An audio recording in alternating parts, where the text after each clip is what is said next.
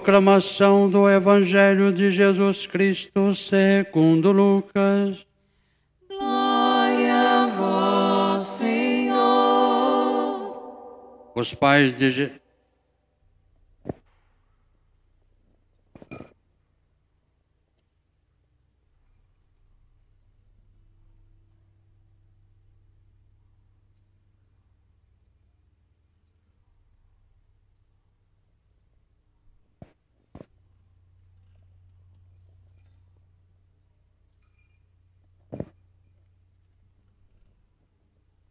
Os pais de Jesus iam todos os anos a Jerusalém para a festa da Páscoa. Quando ele completou doze anos, subiram para a festa, como de costume. Passando os dias da Páscoa, começaram a viagem de volta. Mas o menino Jesus ficou em Jerusalém, sem que seus pais o notassem. Pensando que ele estivesse na caravana, caminharam um dia inteiro. Depois começaram a procurá-lo entre os parentes e conhecidos. Não tendo-o encontrado, voltaram para Jerusalém à sua procura. Três dias depois, o encontraram no templo. Estava sentado no meio dos mestres da lei, escutando e fazendo perguntas. Todos os que ouviam o menino ficavam maravilhados com sua inteligência e suas respostas. Ao vê-lo, seus pais ficaram muito admirados e sua mãe lhe disse: Meu filho, por que agiste assim conosco? Olha que teu pai e eu estávamos angustiados à tua procura. Jesus respondeu: Por que me procuráveis? Não sabeis que devo estar na casa de meu pai? Eles, porém, não compreenderam as palavras que lhe dissera. Jesus desceu então com seus pais para Nazaré e era-lhe obediente. Sua mãe, porém, conservava no coração todas estas coisas. E Jesus crescia em sabedoria, estatura e graça diante de Deus e dos homens. Palavra da salvação. Glória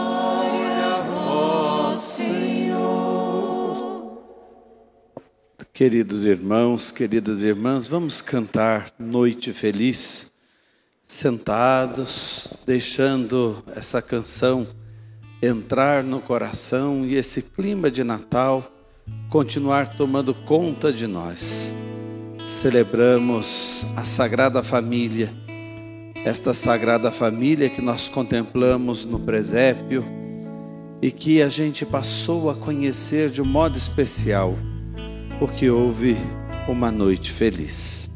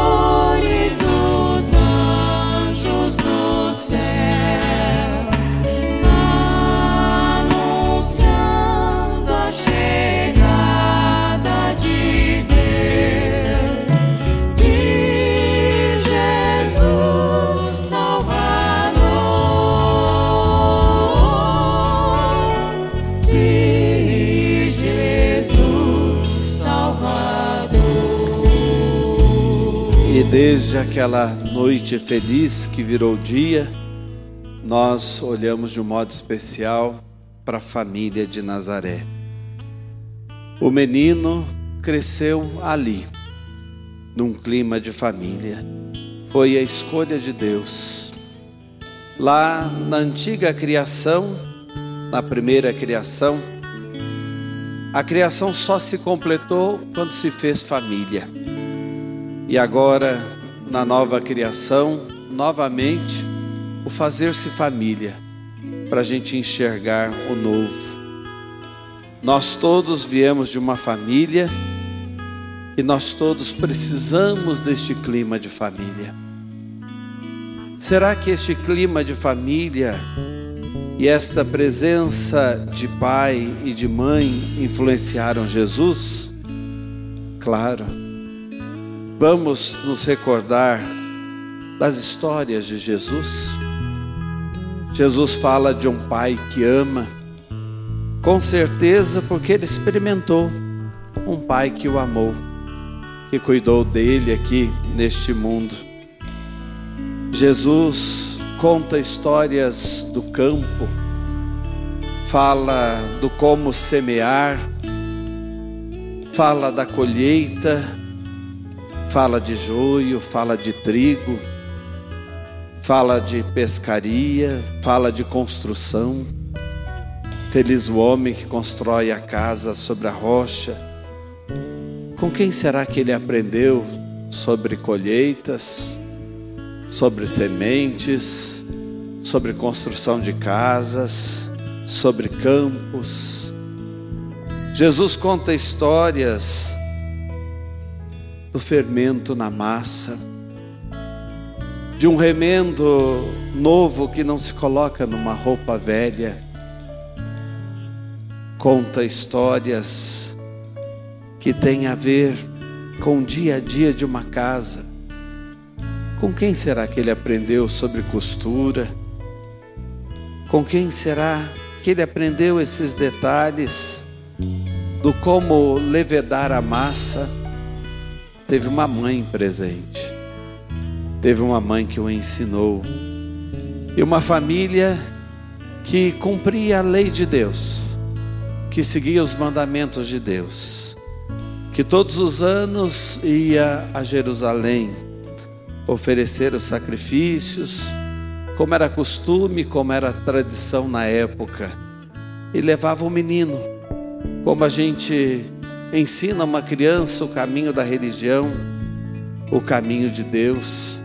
Também esse menino Jesus aprendeu com seus pais esse caminho do Pai, esse caminho do amor, da caridade esse perdoar sempre, esse ter carinho com os pecadores, aproximar-se dos impuros, esse ter caridade em todos os momentos, com certeza ele colheu no coração de José, no coração de Maria, esse estar ligado ao Pai e fazer a vontade do Pai. Ele foi aprendendo naquele lar como é importante ter um lar. Mas no Evangelho de hoje a gente dá um salto na história. Nós já encontramos Jesus em mais uma visita no templo com seus pais. Mas uma página curiosa, porque agora esses pais vão passar a ser discípulos dele. É interessante porque até aí o menino foi aprendendo e agora o menino se torna mestre. O Evangelho diz que ele foi reencontrado no templo, depois que eles o perderam.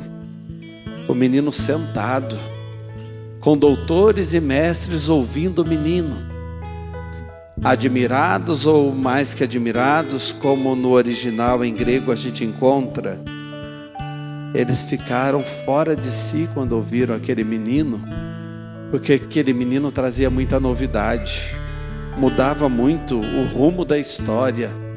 Eles ficaram transtornados quando ouviram aquele menino, os doutores e mestres, e aquele menino sentado, aquele menino nessa posição, indica no linguajar bíblico que ele ali se fazia mestre. Então nós podemos dizer que os seus pais nesse momento passaram a ser seus discípulos. E é uma história controversa, porque como é que um pai e uma mãe perdem um menino assim, não confere que o menino está saindo com eles, voltando para casa, no meio de uma multidão?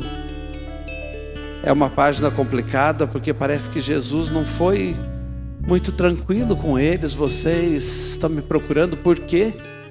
Vocês não sabiam que eu devo me preocupar com as coisas do meu pai?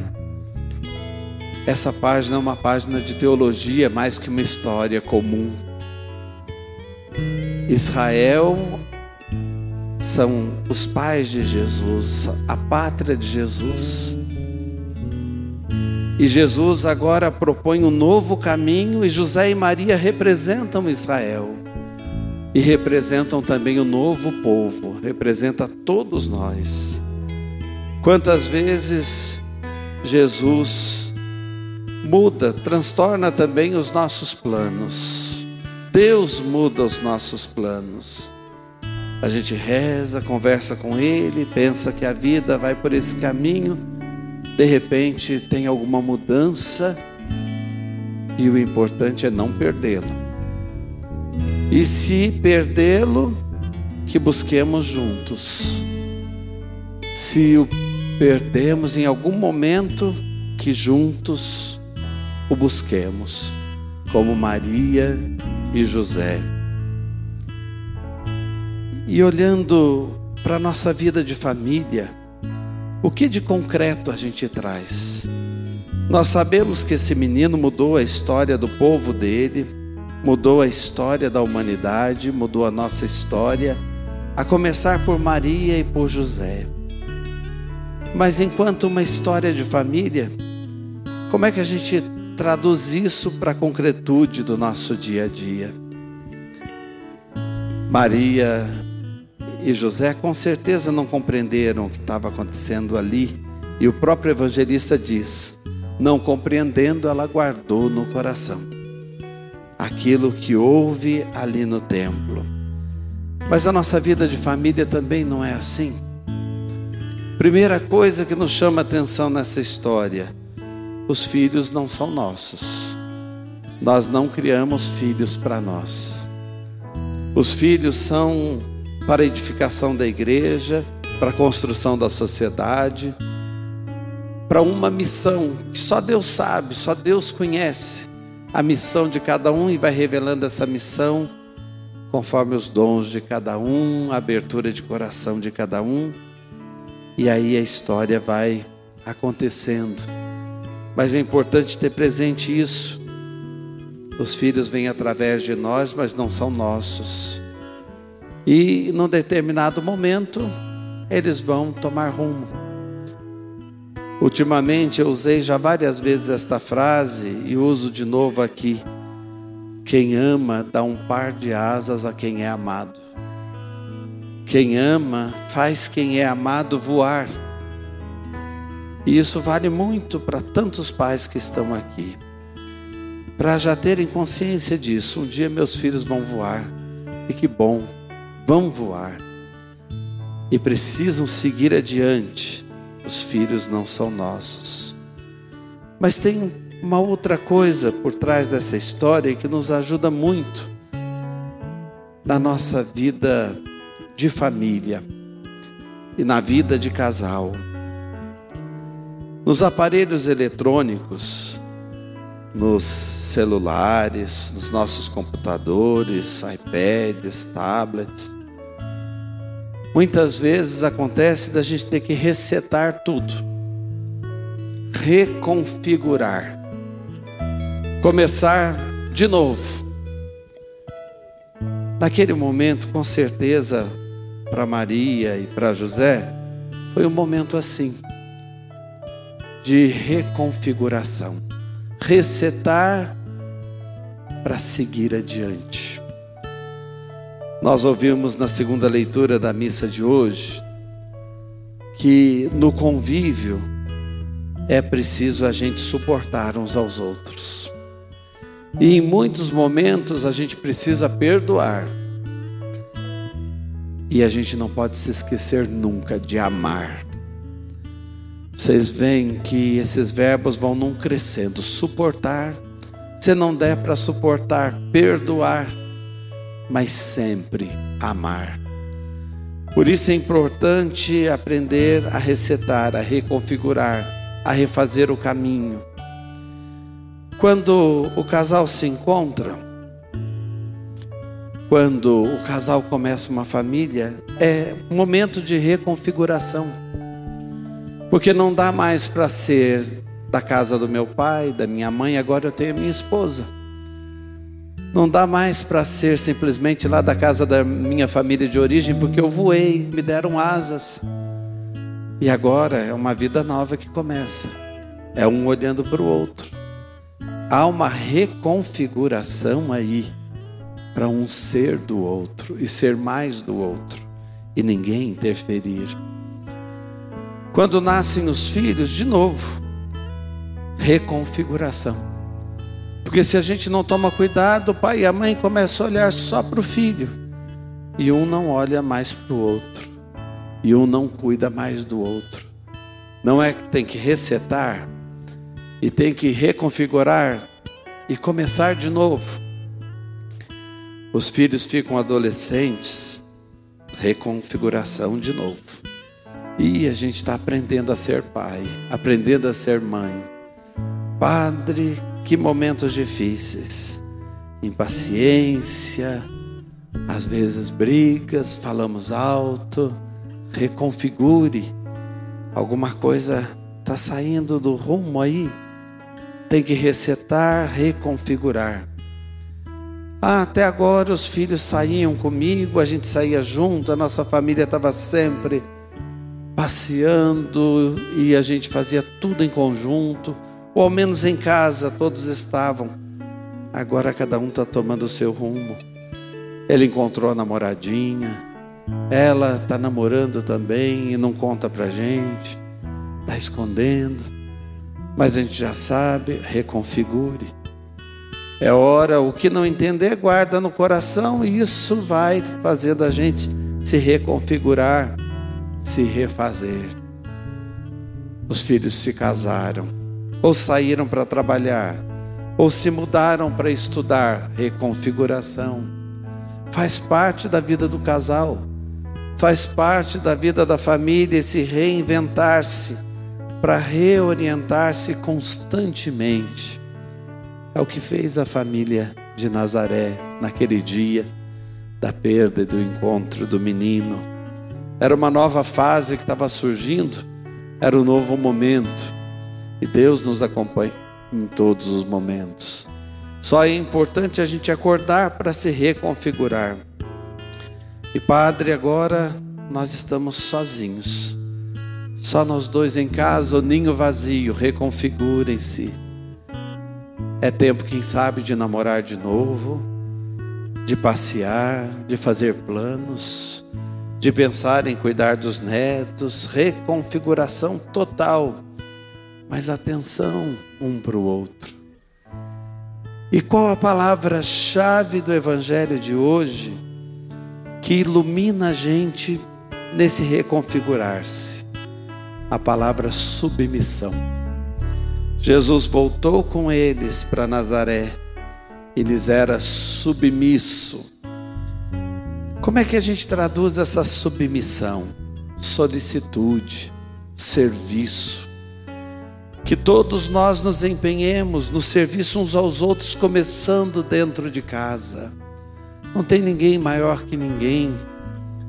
Nós estamos ali para aprender a amar. A família é uma escola de amor e antes uma ideia de um Deus que é amor.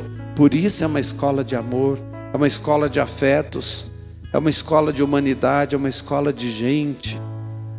Então nós temos os conselhos muito práticos na liturgia de hoje, na carta aos Colossenses, mulheres sejam solícitas aos maridos. Mas por outro lado, maridos, amem as mulheres e não sejam grosseiros com elas. Pais, obedeçam aos filhos.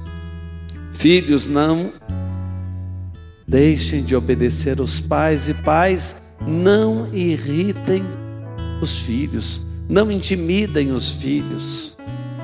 Entendam, cada um é de um jeito, aceite cada filho do jeito que o filho é, abrace, dê carinho, essa é a sua parte.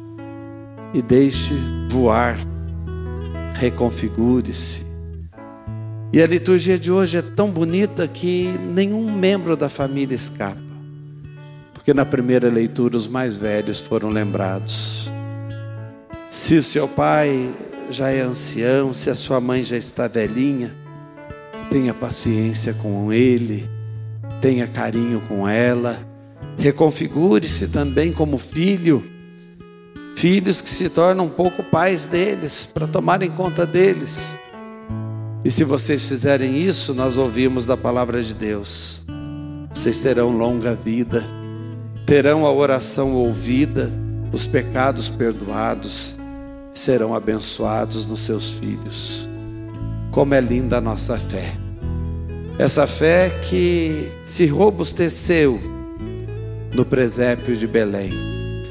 Esta fé que nos ensina que o céu se fez família, para nossa família também buscar o céu. Nesta submissão, neste carinho, uns aos outros, para fazer da nossa casa um pouco Belém para levar para nossa casa um pouco de Nazaré. Amém.